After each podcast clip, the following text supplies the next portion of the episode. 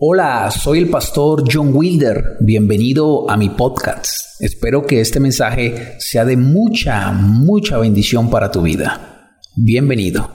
Génesis capítulo número 32, versículo número 28. Présteme atención, no se distraiga, pendiente, no se distraiga, porque estoy seguro que a partir de este momento Dios va a hablar a tu vida. Dice el versículo 28, el varón le dijo, no se dirá más tu nombre Jacob. Escuche esto sino Israel, porque has luchado con Dios y con los hombres y, dice la escritura, has vencido, dice la escritura.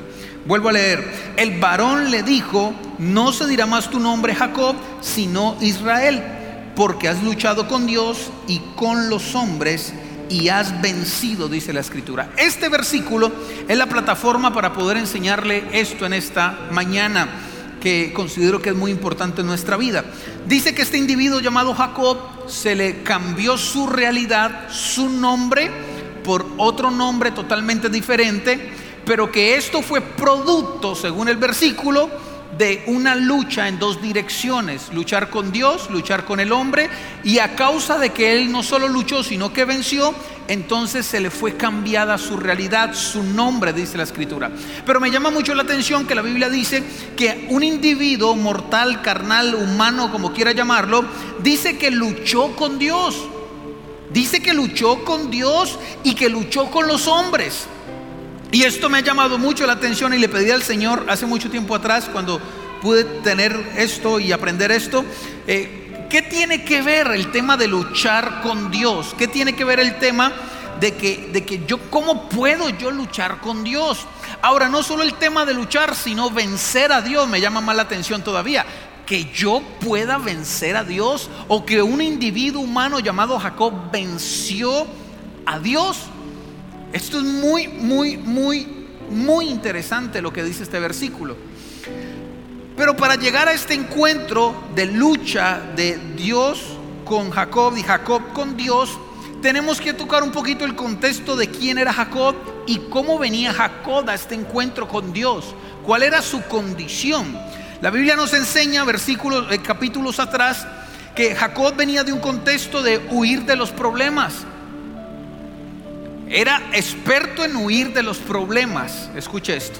También su contexto dice que él venía de engañar a su hermano y a su papá. Por lo cual él venía con un gigante que lo perseguía de fracaso. Con un gigante que lo perseguía de derrota. Escuche esto. Jacob se encontraba, según el contexto, huyendo porque era un engañador, porque había engañado tuvo que dejar su casa, tuvo que dejar su familia, comportarse como un nómada un cierto tiempo y en una condición negativa porque venía huyendo. Ahora, en esta crisis existencial que estaba viviendo Jacob en este momento, es donde él dice la Biblia que lucha con Dios y lucha con los hombres. Pero ¿qué significa Jacob, pastor, para poder entender un poquito más el, el versículo? Jacob, su nombre lo, tachaba, lo tildaba, lo señalaba por eh, ser un suplantador. En la antigüedad, cuando uno le ponía un hijo, a un hombre, un nombre a un hijo, era muy importante, porque el nombre destinaba, el nombre tenía que ver con el futuro y tenía que ver con la persona según el significado del nombre. Entonces, si al nombre se le, se le ponía, por ejemplo, en este caso Jacob, decía que él iba a ser entonces según lo que significaba su nombre. Hoy en día se ha perdido esa costumbre, eh, pero en, el, en la Biblia es muy claro que ellos tenían mucho cuidado a la hora de escoger los nombres porque los nombres tenían un poder profético muy tremendo sobre el individuo. Y Jacob significa, representa suplantador. Y extrañamente o coincidencialmente, Jacob suplantó a su hermano. Jacob también significa engañador y coincidencialmente engañó a su papá y a su hermano. Significa también impostor y él venía de hacer un fraude. Significa farsante. Él venía de hacerse pasar por su hermano. Y también significa el que huye y era exactamente lo que él estaba haciendo. Estaba huyendo de los problemas, huyendo de lo que estaba pasando con él. Ahora, cuando él pelea con Dios y con los hombres y tiene un encuentro real con Jesús, tiene un encuentro real con Dios, la Biblia nos establece en el versículo 28 que lo primero que hace Dios es cambiarle su nombre, cambiarle el nombre. Y usted nota que allí entonces él deja de llamarse Jacob y dice que ahora se va a llamar Israel. El nombre tiene mucha importancia. Porque si Jacob antes de tener un encuentro con Dios era un suplantador, un engañador y todo lo que usted ya sabe, cuando él se encuentra con Dios, Dios cambia su realidad y lo lleva a la realidad de su origen, lo lleva a la realidad de su inicio, desde que él fue engendrado por Dios, que es Israel. Ahora, según Dios, según la mente de Dios, según el corazón de Dios, según los planes de Dios para Israel, para Jacob, que después le dice Israel, no era que fuera un suplantador. No era que fuera un engañador, no fuera que era un, farsante, no es en ninguna manera que fuera una persona que le huye a los problemas. No era nada negativo, sino que desde antes de la fundación, desde antes de que Dios lo planeó, Dios planeó que él fuera no un suplantador, sino lo que significa Israel, que significa príncipe de Dios. Para Dios, nosotros tenemos un propósito y tenemos un destino con él. Y dentro de ese destino, desde que Israel o Jacob fue creado, para Dios Israel y Jacob era un príncipe.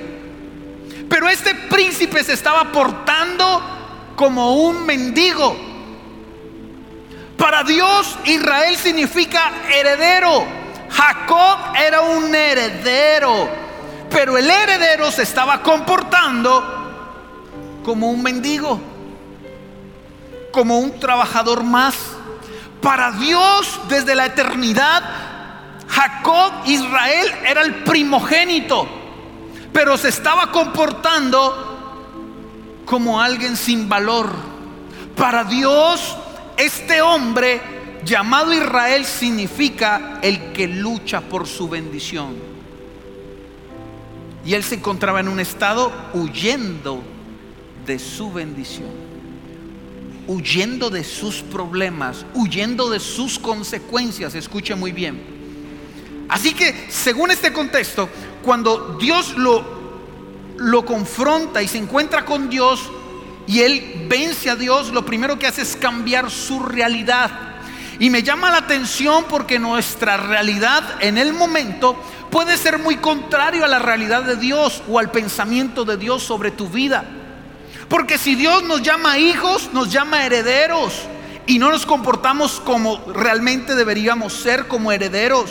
Si Dios nos llama príncipes, si Dios nos llama hijos, ¿por qué nos comportamos totalmente diferente? Para Dios era difícil concebir una idea de que si yo le di algo a un hijo para que se comportara de acuerdo a mi plan con él, ¿por qué él estaba haciendo otra cosa totalmente diferente a lo que yo quiero con él? Y cuando tienes encuentro con Cristo, Cristo lo que hace es transformar y traer la realidad de Dios a nuestra vida. La gente sin Cristo vive según sus pensamientos, vive según su manera de ver el mundo, pero cuando nos encontramos con Cristo, encontramos nuestra verdadera identidad, encontramos nuestra verdadera razón de ser y le da sentido a nuestra vida el hecho de tener un encuentro con Dios. Ahora, para él poder cambiar su realidad, dice la Biblia, que él tuvo que luchar con Dios. Que él tuvo que luchar con los hombres. Que él tuvo que esforzarse. Y ahí la Biblia dice muy claro, versículo 28, porque luchas, has luchado con Dios y con los hombres y has vencido. La gran pregunta es, ¿cómo yo lucho con Dios? ¿Se hace con los puños? Se hace con fuerza. ¿Cómo yo puedo, como un ser humano mortal, luchar contra una divinidad? Luchar contra un poder supremo. ¿Cómo yo puedo enfrentarme a Dios? ¿Cómo yo lucho con Dios? ¿De qué manera Jacob se resistió y luchó con Dios? La base de poder entender cómo uno lucha con Dios, porque es entendible, esto solo lo podemos recibir cuando Dios lo revela, porque ¿cómo, cómo es posible esa lucha? Según Salmos capítulo 51, versículo 17, nos da una base, nos da un cimiento para pensar de qué manera Jacob pudo haber luchado con Dios y la razón por el cual lo venció. ¿Se imagina usted venciendo a Dios? ¿Se imagina usted luchando con Dios? ¿Cómo era esta lucha? ¿Qué dice Salmo 51, versículo 17? Dice así, los sacrificios de Dios son, número uno, el espíritu quebrantado. Al corazón contrito y humillado no despreciarás tú, oh Dios. Y esta es la clave. Dice la Biblia que Dios, aunque es más fuerte que tú, aunque es más poderoso que tú, aunque es más grande que tú, aunque no hay comparación, hay algo lo cual Dios no se puede resistir.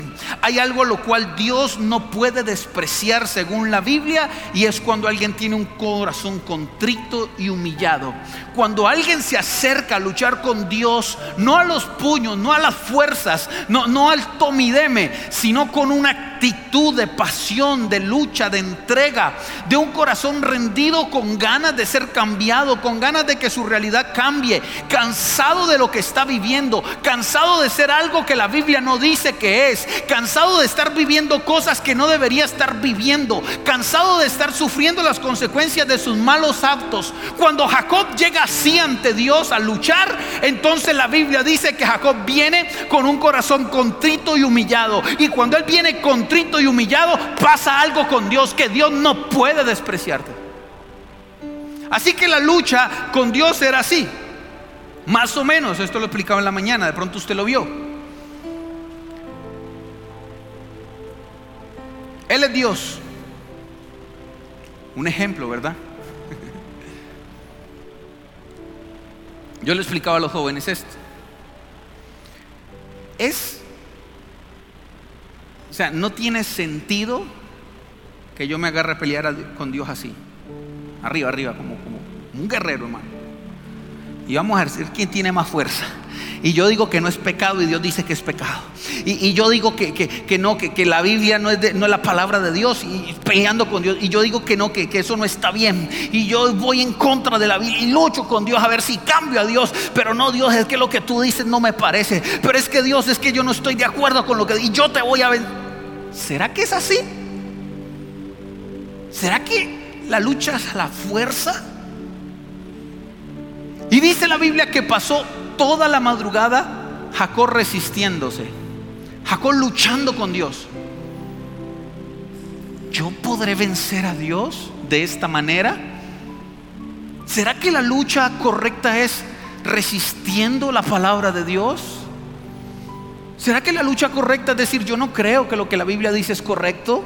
¿Será que la lucha que hacía Jacob era, era ir en contra de lo que Dios había escrito?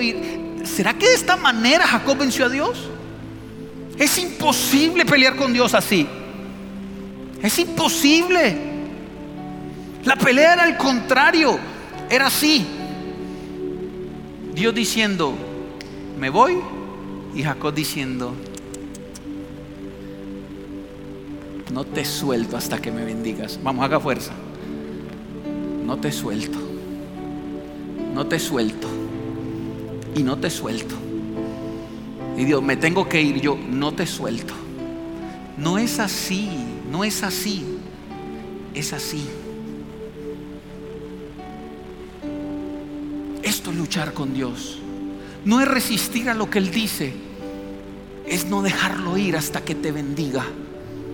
Ahora, esta posición, esta posición que tomaba Jacob a la hora de decir, yo no te suelto Dios hasta que me bendigas. Si yo fuera Dios, al contrario,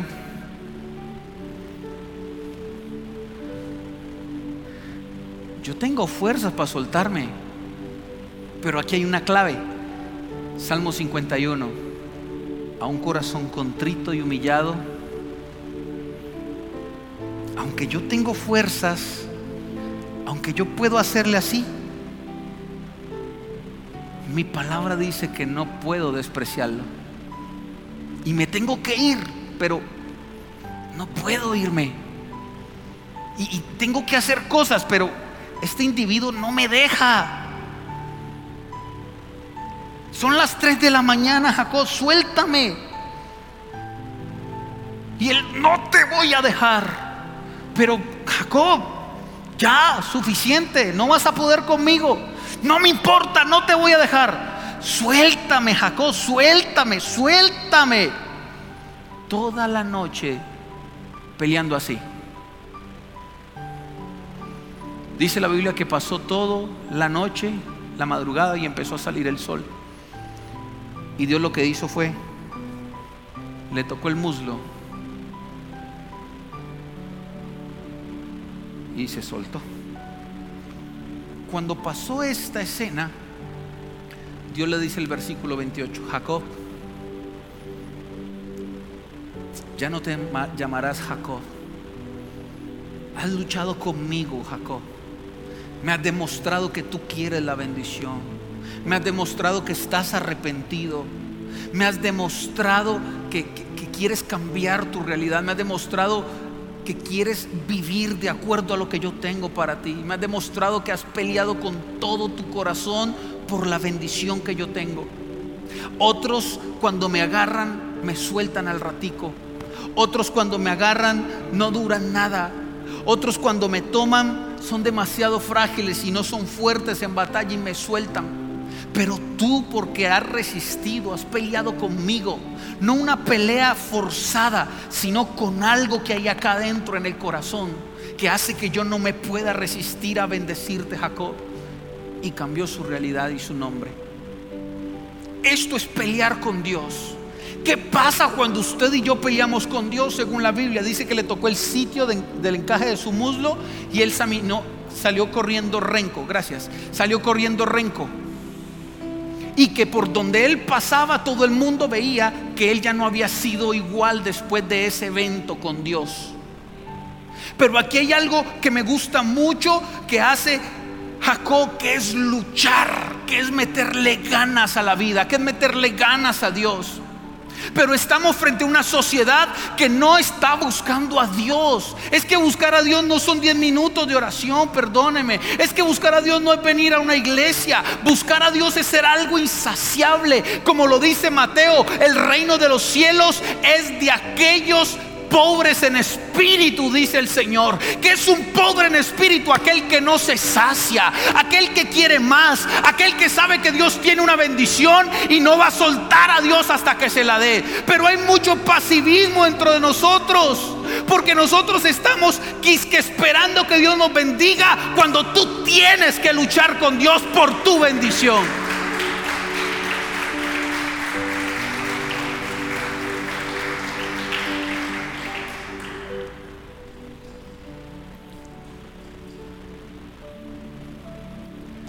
Un individuo llamado Juan el Bautista, dijo Jesús, desde que Juan el Bautista pisó la tierra, nació en la tierra, el reino de los cielos no se detiene.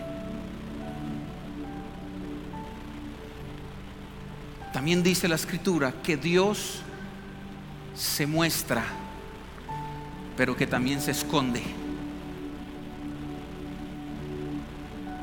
¿Cómo, cómo que Dios se muestra? Pero se esconde. Es que yo quiero decirle que, que, las cosas con Dios no son fáciles. Necesitamos lucharla. Necesitamos pelear por lo tuyo. Necesitamos pelear por lo que tú quieres, por lo que Dios te ha dicho.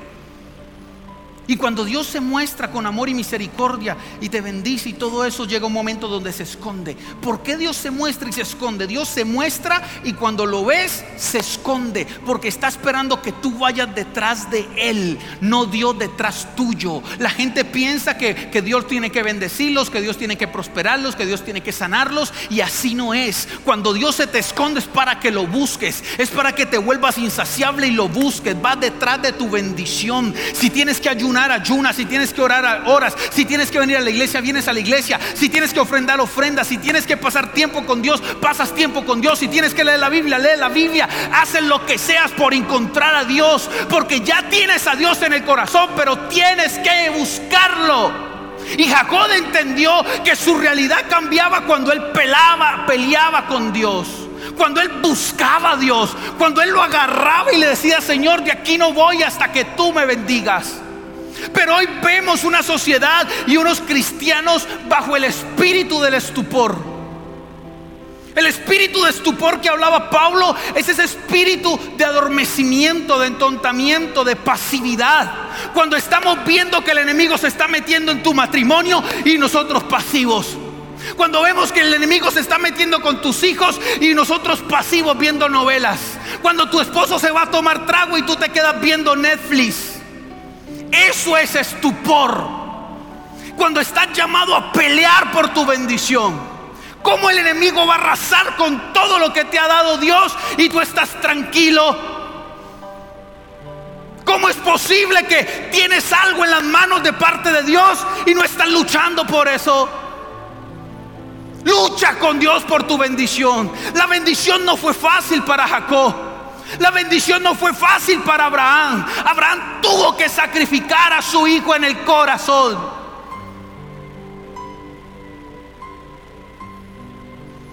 Jacob tuvo que aferrarse a Dios con todo su corazón. Los discípulos tuvieron que morir y muchos decapitados. Alguien que le cree pasión acá para pelear con Dios por lo que tú necesitas, por lo que Dios prometió para tu vida.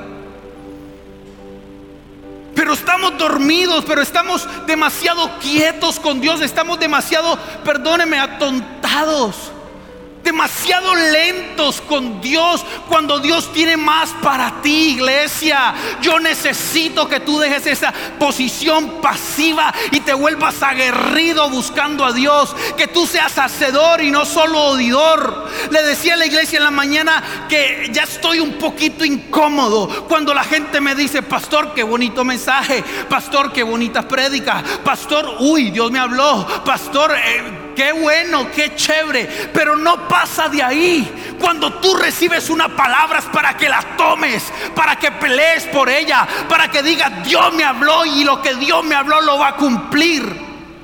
Este libro llamado Biblia, que es sagrado, que es verdad, que es vigente. Según los estudios teológicos, se cree que hay 3.573 promesas para tu vida.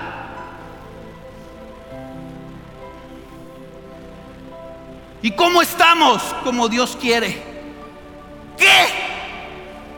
¿Cómo estamos? Como Dios quiere. De tribulación en tribulación. De enfermedad en enfermedad. De angustia en angustia. De problemas en problemas. Seguro que así Dios quiere. ¿Qué dice esto de ti? Esto dice que tu vida va a ser transformada. Esto dice de ti que Dios es sanador. Esto dice que Dios es tu libertador. Esto dice que hay una promesa para tus hijos. Esto dice que hay esperanza.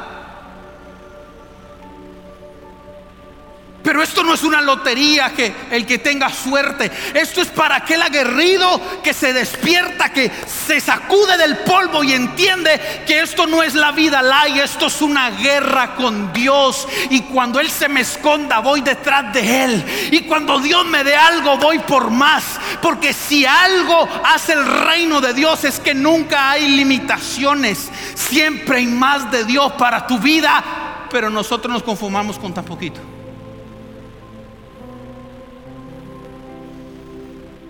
Entonces, ¿qué? Que tus hijos se pierdan. Entonces, ¿qué? Que tu matrimonio fracase. Entonces, ¿qué? Que tu economía vaya a la bancarrota. ¿Y dónde está lo que la Biblia dice? Lucha por tu bendición. Lucha por lo que amas. Lucha por lo que Dios te ha dicho. Lucha.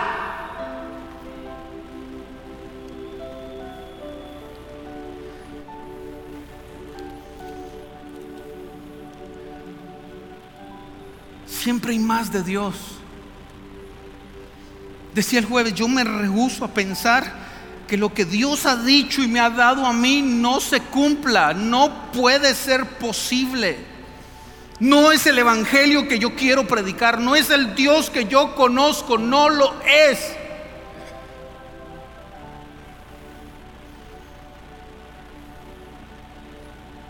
Estamos tan religiosamente pendientes de nuestros defectos y, nuestras las cosas que no están bien, porque la religión siempre ha sacado el dedo para señalar lo que no está bien, pero nunca trajo una solución. Jacob era un impostor, Jacob era un falsante, Jacob estaba huyendo, pero con todo y sus defectos era un luchador por dentro. Y cuando se le dio la oportunidad, no dijo, es que yo soy un falsante. No, tomó a Dios por donde tenía que tomarlo y no lo soltó para cambiar su realidad. El diablo te ha engañado y te ha mentido diciéndote que cuando tú cambies, olvídate de eso, nunca vas a cambiar. Con todos y tus errores, con todos y tus complejos, con todo y tus falencias, toma a Dios por la cintura y dile, no te voy a soltar hasta que me bendiga. Vamos, dígame, amén, dele un aplauso al Señor, algo, por favor.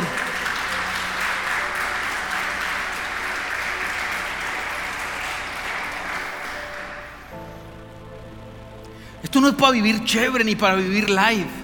Esto es para disfrutar de las promesas de Dios, pero esto se hace peleando. Perdóneme, pero es que con esas oraciones tan superficiales no, no, no llegas. Métete con Dios. Pasa tiempo con Dios. Lucha. Lucha. Ven a la iglesia, ven a escuchar palabra de Dios, lucha. Pero hay gente siendo engañada y deja de luchar con Dios por dos horitas de, de dinero extra. Deja de luchar con Dios por otras cosas que no son tan importantes como con Dios. Y Jacob me está diciendo que por encima de todos sus errores, él aprendió a luchar con Dios. También dice la escritura que luchó con los hombres. ¿Qué significa esto, pastor? Claro que cuando tú tienes un encuentro con Dios, claro que cuando tú vienes a la iglesia y recibes algo de parte de Dios, eso te cambia y te transforma. Pero resulta ser que usted tiene que salir de este lugar. Resulta ser que usted mañana tiene que ir a su trabajo. Resulta ser que usted mañana tiene que ir al colegio, a la universidad. Resulta que usted tiene que irse a relacionar con gente que no tiene lo que usted tiene.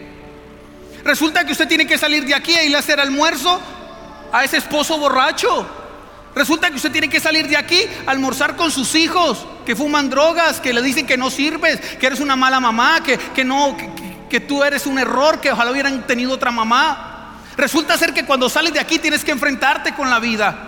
Y esa vida ya fuera dominada por el enemigo, aunque lo vea como lo quiera ver, quiere robarse lo que tú estás persiguiendo de parte de Dios. Y Jacob dice, la Biblia dice que no solo luchó con Dios por su bendición, sino que una vez que tuvo la bendición empezó a luchar con los hombres. Como pastor, yo no puedo dejarme influenciar por lo que allá afuera dicen. Porque hoy te digo de parte de Dios que tú eres una mujer de Dios y un hombre de Dios. Pero llegas allá y tu esposo te va a decir que no sirves para nada. Lucha con los hombres. Y rechaza lo que no viene de Dios. Vas a llegar allá y tus hijos te van a menospreciar. Lucha con los hombres y no recibas esas palabras de, parte del enemigo. Pero ¿cómo nos encontramos con Dios y va a venir un mortal, va a venir un, un, un, un, a robarte lo que Dios te ha dado? Cuando la presencia de Dios es para influir en otros, no para que nos influyan a nosotros. Yo tengo un dicho por ahí en redes sociales, si no eres de influencia serás influenciado. Así que usted sale de acá, de esta burbuja, de esta casa que le hemos consagrado para Dios, de estas paredes, y sale allá afuera a enfrentarse al mundo, pero ya no solo con Dios vas a pelear, sino con la gente, con lo que escuchas, con lo que te dicen. ¿Cuál es la diferencia de que estés renqueando La gente lo nota y cuando lo nota no quiere que seas diferente, quieres que seas como ellos. Cuando tú tienes una promesa, cuando tú tienes algo de Dios allí que se está cumpliendo, tienes valor, tienes valor, vales mucho, vales un encuentro con Dios. ¿Cómo vas a perderlo por cualquier cosita? ¿Cómo me vas a decir a mí que vas a perder tu bendición porque no te gusta la iglesia, porque llegas tarde, porque se termina tarde, porque esto, porque lo otro, porque no me gusta el pastor, no me gusta el líder, porque peleé con mi... ¿Cómo me vas a salir con eso? Deja el estupor, deja la lentitud, deja la pasividad. ¿Cuántas veces Dios te ha entregado en las manos y por estar con ese estupor se te va entre las manos? ¿Cuántas veces gente ha ido a encuentro y llega llena del poder de Dios? Llega sana, llega con ganas de buscar a Dios y no le dura ni ocho días. Porque se enfrentaron con los hombres y los hombres vencieron lo que Dios conquistó.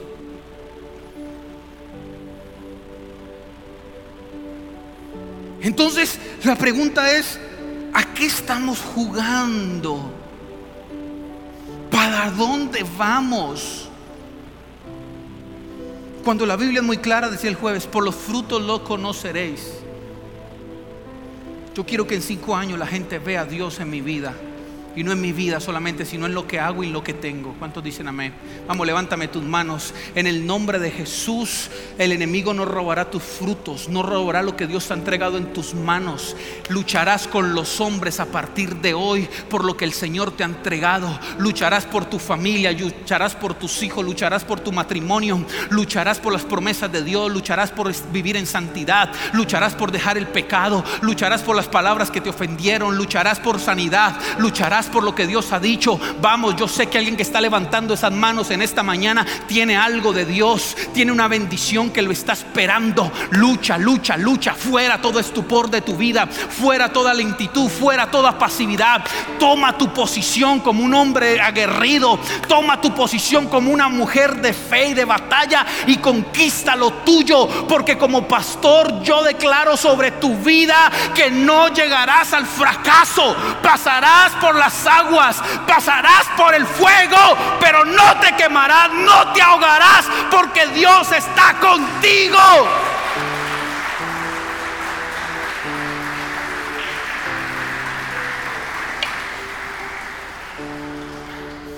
Segundo libro de Samuel, versículo 23, versículo. Segundo libro de Samuel, versículo, capítulo 23, versículo 10 dice.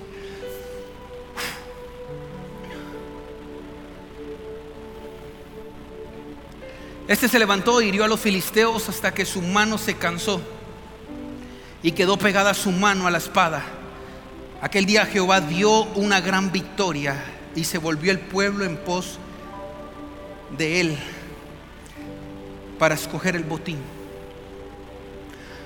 Los soldados, los luchadores de la antigüedad, era gente sanguinaria porque eran otros tiempos. La gente luchaba por el botín, luchaba por las tierras, defendía con su vida lo que tenían. Pero esta gente entendía lo que dice también Salmos, que el luchador puede salir con el caballo y con la flecha, pero quien da la victoria es el Señor. Y ellos consagraban a Dios sus vidas y la lucha que iban a tener. Le decían, Señor, ayunamos, pregonamos ayuno, peleamos contigo, luchamos contigo por la bendición. Y yo sé que tú no la vas a dar, decían los luchadores en ese tiempo. Pero una vez de que salían de luchar con Dios, cogían la espada. Y vamos a cortar cabezas. Y vamos a matar gente. Yo sé que el hecho de coger la espada, Dios es el que me da la victoria, pero yo tengo que coger la espada. Yo tengo que luchar. Dios sabía que Él iba a abrir el mar en el tiempo de Moisés, pero Moisés tuvo que coger la vara. Hay mucha gente que está como Moisés, Señor, ayúdame, Señor, ayúdame, Señor, ayúdame. Dios dice, sal, que ya te di la victoria y divídelo tú. Señores, que mis hijos, señores, no, sal, coge la espada y córtale la cabeza al enemigo. Moisés esperó mucho tiempo en, una tiendita esperando que Dios hiciera un milagro. Y Dios lo regañó y le dijo, ¿qué te pasa Moisés? Déjale estupor. Deja la pasividad, deja la lentitud, deja de estar diciendo amén nomás, deja de estar siendo buen cristiano los fines de semana. ¿Qué te pasa, Moisés? Toma la vara y divide el mar tú, toma la vara y dile al mar que se abra, toma la vara y hazlo tú. Y salió Moisés empoderado de luchar con Dios y cogió la vara y en el nombre de Jesús se abrió el mar y pasó el pueblo. Usted sabe la historia. Pero alguien tuvo que coger la vara, alguien tiene que coger la espada, alguien tiene que coger el arma, alguien tiene que ponerse en línea de batalla, pelear por lo suyo. Si usted no pelea por lo suyo, nadie lo va a hacer. Pastor, ¿usted me ayuda? No. Desde aquí te damos las herramientas. Desde aquí traemos la palabra de Dios con revelación. Desde aquí Dios te habla acá al corazón que yo sé que te lo está moviendo. Para que tú hagas lo que tienes que hacer. No vivas de la unción prestada, no vivas de la oración prestada. Sí oramos por usted, sí lo visitamos, pero es tu batalla, no la mía. Yo lucho por las mías, yo peleo las mías y me paro aquí a decirte lo que Dios me ha dicho para darte herramientas para que tú pelees por las tuyas. Pero te toca a ti. Tú eres responsable de coger la espada. Coge la espada. Deja de estarla viendo y cógela. Últimamente los mensajes que Dios me ha dado no, no dicen amenes ni glorias a Dios, pero Dios está hablando. Amén. Dele un aplauso al Señor.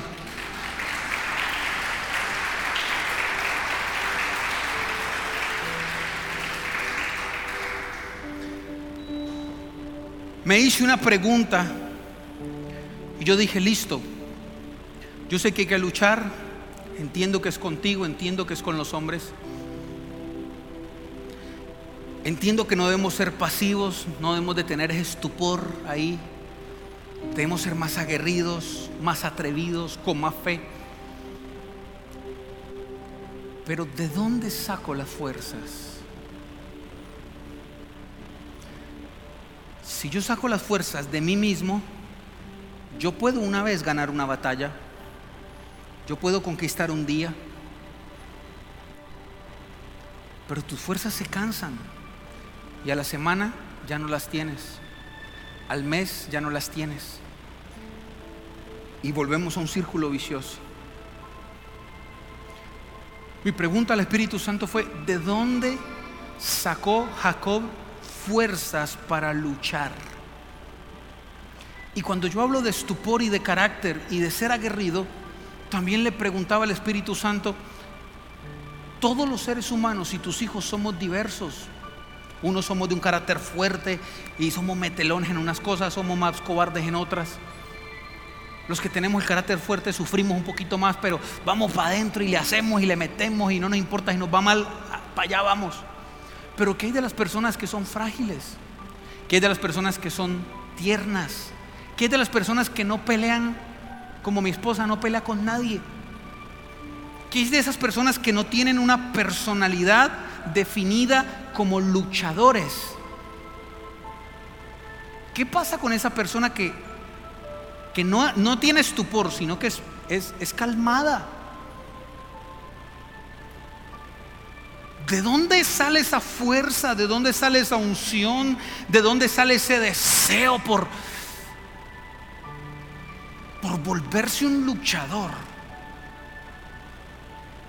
Y yo le preguntaba a Dios, pero es que Jacob no pudo tomarla del mismo, porque es que él venía de sentirse fracasado, de sentirse que estaba huyendo, de sentirse usurpador, de sentirse farsante. Si yo vengo en un estado así, Usted saca fuerzas cuando usted mismo se empodera y dice, yo soy un hijo de Dios, yo puedo, vamos hacia adelante. Pero cuando usted viene en una crisis como Jacob, ¿de dónde sacó las fuerzas? Y aquí es donde el mensaje cobra vida, porque es que los mensajes a media solo te dicen el problema y no la solución. Y el Espíritu Santo me acordó de este otro pasaje que está en Génesis capítulo 25, versículo número 19, 20 mejor, 21. Y fui al inicio de la vida de Jacob para poder entender algunas cosas que me abrieron la mente. Dice el versículo 21, lo tenemos ahí, sí. Dice, y oró Isaac a Jehová por su mujer, que era estéril. Y lo aceptó Jehová y concibió Rebeca, su mujer. Su mamá era estéril y ahora estaba en embarazo, un milagro. Dice el 22, y los hijos luchaban dentro de ella y dijo, si es así, ¿para qué vivo yo? Y fue a consultar a Jehová. Y le respondió Jehová, dos naciones hay en tu seno y dos pueblos serán divididos desde tus entrañas. El pueblo, un pueblo será más fuerte que el otro pueblo y el mayor servirá al menor. Cuando se cumplieron los días para dar a luz, he aquí había gemelos en su vientre y salió el primero rubio y era todo velludo como una pelliza y llamaron su nombre Saúl. Después salió su hermano trabada su mano al carcañar de Saúl y fue llamado su nombre Jacob y era Isaac de edad de 70 años cuando dio a luz. Yo sé que no la cogió, por eso tengo que explicársela. Jacob experimenta una realidad que no es su origen por el cual nació. Cuando Jacob estaba en la panza de su mamá, Jacob desde acá ya estaba luchando. Porque Jacob peleaba con su hermano para ser el primogénito desde acá. Y la mamá dice que se sentía mal porque sentía que luchaban entre ellos dos. Estaban peleando desde ya.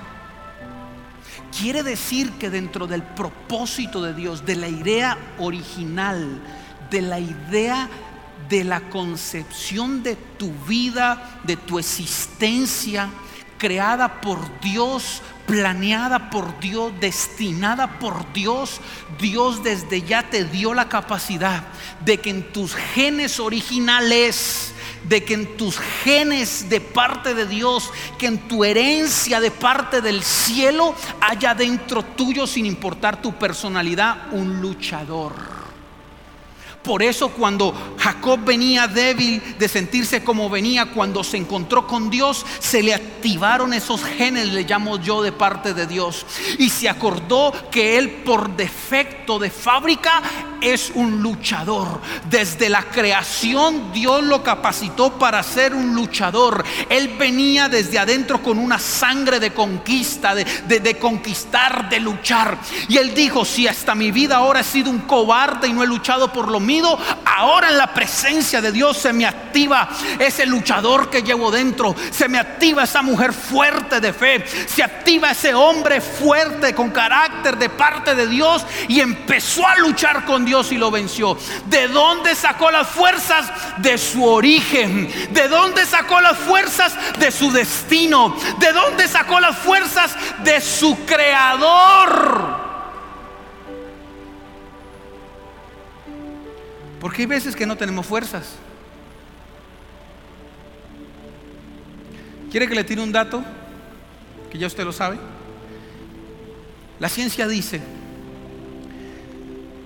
que cerca de 200 millones de células llamadas espermatozoides luchan por llegar a los óvulos femeninos, a los óvulos.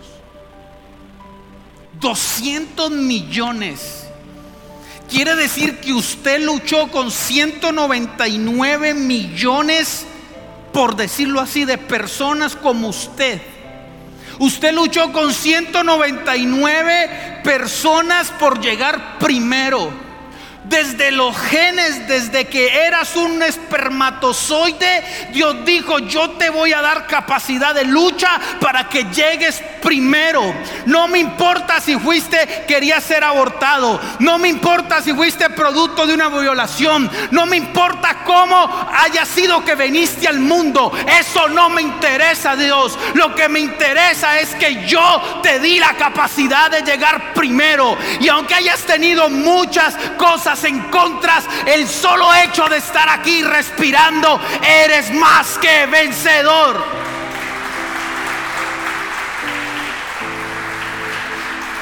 Y sin Dios yo no puedo, yo no soy capaz, yo soy una cucaracha y Dios te dice, ¿quién dijo eso? ¿Qué hombre te dijo que no podías? ¿Quién te dijo que no podías? Si yo te hice vencedor, no luchaste con uno, con dos, con 199 millones. Y llegaste y naciste y creciste. Mientras que el estupor, pero es que mi mamá me quería abortar. Y no me estoy burlando porque sé que eso hay que sanarlo. Pero desde la objetividad de Dios, Dios está diciendo, ¿qué importa si usted viene de, de donde venga? Estás vivo. Lo único que hay que hacer es activar la realidad de Dios en tu vida, que fue lo que le pasó a Jacob. ¿Cómo la activó? Encontrándose con Dios, luchando con Dios. ¿Por qué, pastor? Porque es que cuando usted se encuentra con Dios, cuando usted tiene un encuentro con Dios, cuando usted pelea con Dios, cuando la sangre de Cristo vale la pena en su vida, quiero decir que cuando la sangre de Cristo fue derramada en el Calvario y usted recibió a Dios en su corazón, ahí se activa lo de Dios para tu vida. Y si antes estabas como Jacob siendo un perdedor, cuando recibes a Cristo eres más que vencedor. Si antes estabas así, ahora no, Señor. Tú eres un gladiador por dentro y no lo sabes. Así que las fuerzas se extraen del creador, del origen. El origen se llama Dios. Y cada vez que tú luchas con Dios, te conectas con el origen. Te conectas con el principio. Y el principio dijo que tú tienes un destino. El creador dijo que tienes una razón de ser. El creador dijo que hay promesas para tu vida. Cuando luchas con Dios, te conectas y le das sentido y existencia a lo que te está pasando. Dígame amén, por favor. Dios mío, el tiempo. Colóquese de pie.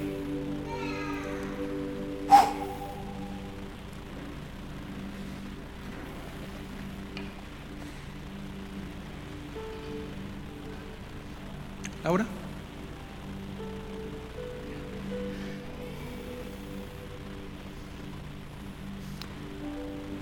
No es fácil, iglesia. Porque lo fácil son para los cobardes. Lo fácil es para los cobardes. Amén. Esto es para gente, en el buen sentido de la palabra, con los pantalones bien puestos. Dijo un revolucionario de la iglesia cristiana, Martin Luther King. Todo el que ha leído la Biblia o lo ha estudiado tiene que saber quién es Martin Luther King. Martin Luther King entendió que la vida es una lucha.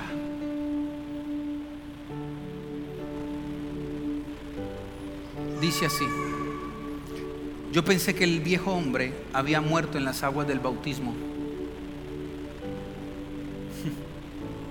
pero descubrí que el infeliz sabía nadar. Ahora tengo que matarlo todos los días. ¿Se da cuenta que esto no es haciendo magia? ¿Se da cuenta que esto no es soplando y haciendo botellas?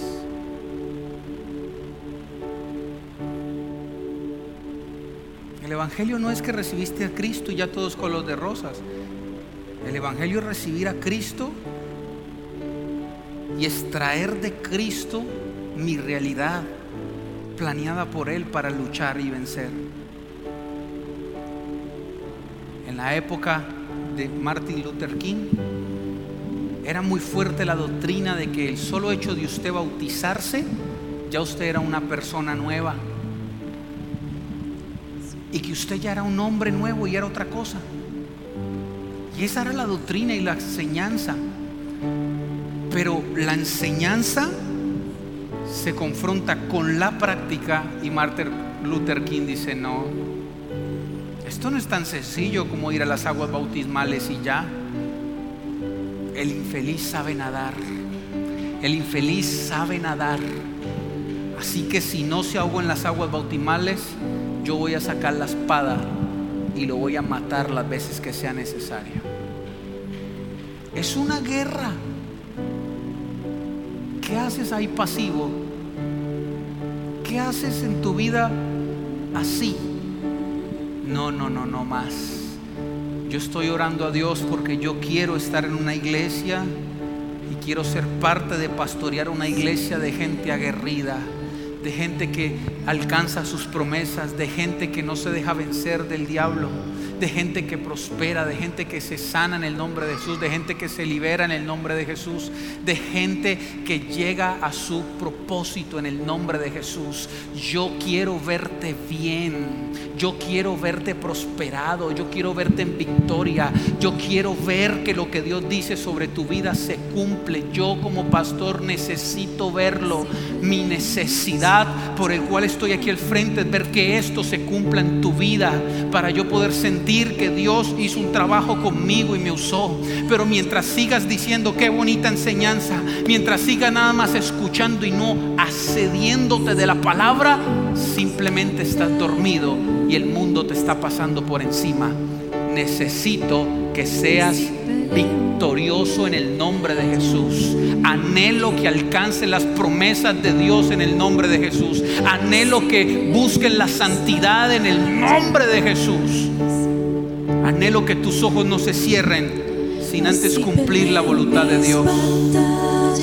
Levanta tus manos al cielo. Cuando te encuentras con Cristo, Timoteo dice, no te he dado espíritu de cobardía, sino de amor y de poder.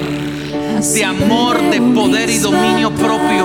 Si tienes a Cristo, no eres un cobarde Eres un luchador en el nombre de Jesús. Levanta tus manos.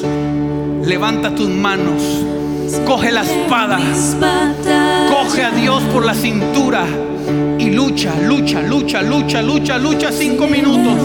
Lucha, lucha, lucha, lucha por tu bendición. ¿Qué es lo que el enemigo te ha robado? ¿Qué es lo que el enemigo quiere arrebatarte? Vamos, ¿dónde está ese luchador?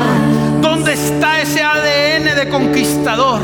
En el nombre de Jesús. Así es como la iglesia lucha. Así es como la iglesia iglesia dice que Cristo es nuestro destino. Cristo es nuestra victoria. Luchando andamos. Andamos luchando y conquistando. Se va toda pasividad. Se va en el nombre de Jesús todo espíritu de tu En el nombre de Jesús. Así peleo